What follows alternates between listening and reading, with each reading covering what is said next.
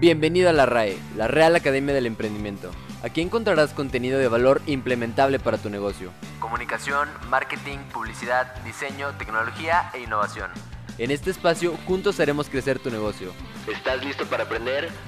¿La publicidad intrusiva por Internet realmente funciona? Día a día somos bombardeados en Internet con productos y servicios que no pedimos. En muchos casos no se trata de una estrategia legítima de comunicación, sino de una campaña de acoso. Vivimos en una sociedad donde casi todo el mundo dispone de un smartphone o una computadora personal.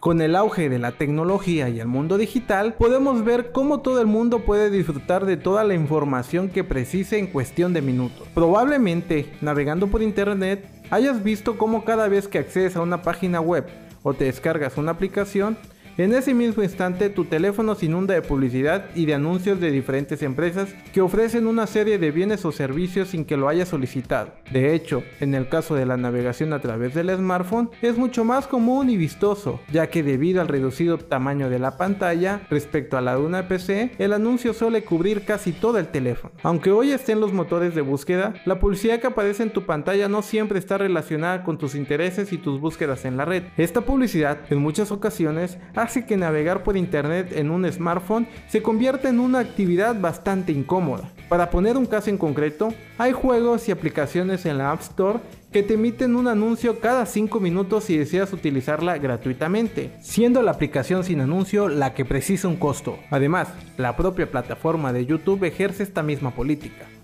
Si deseas ver tus videos cómodamente, una navegación sin acosos y sin anuncios, por un pequeño desembolso económico tendrás YouTube libre de publicidad. Observando estas nuevas políticas y el fin para el que se crearon los anuncios, comenzamos a pensar.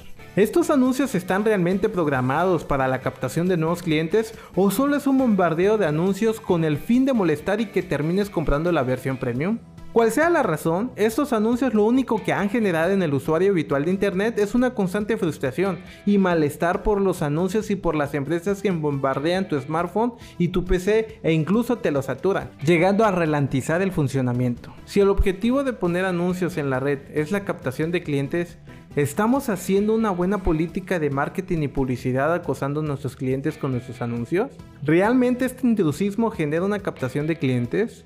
Las empresas deben de ser totalmente conscientes de lo que están haciendo cuando desean publicitar sus productos o servicios en Internet, ya que como comentábamos antes, un cliente el cual ve como una empresa le satura literalmente con anuncios y le genera una situación de malestar y agobio, lo último que va a hacer es acceder al anuncio por gusto o iniciativa propia. Esta publicidad lo que hace es producir un efecto totalmente contraproducente en el cliente que a priori deseamos captar, generando un efecto de rechazo, justo el contrario al que deseamos en un principio.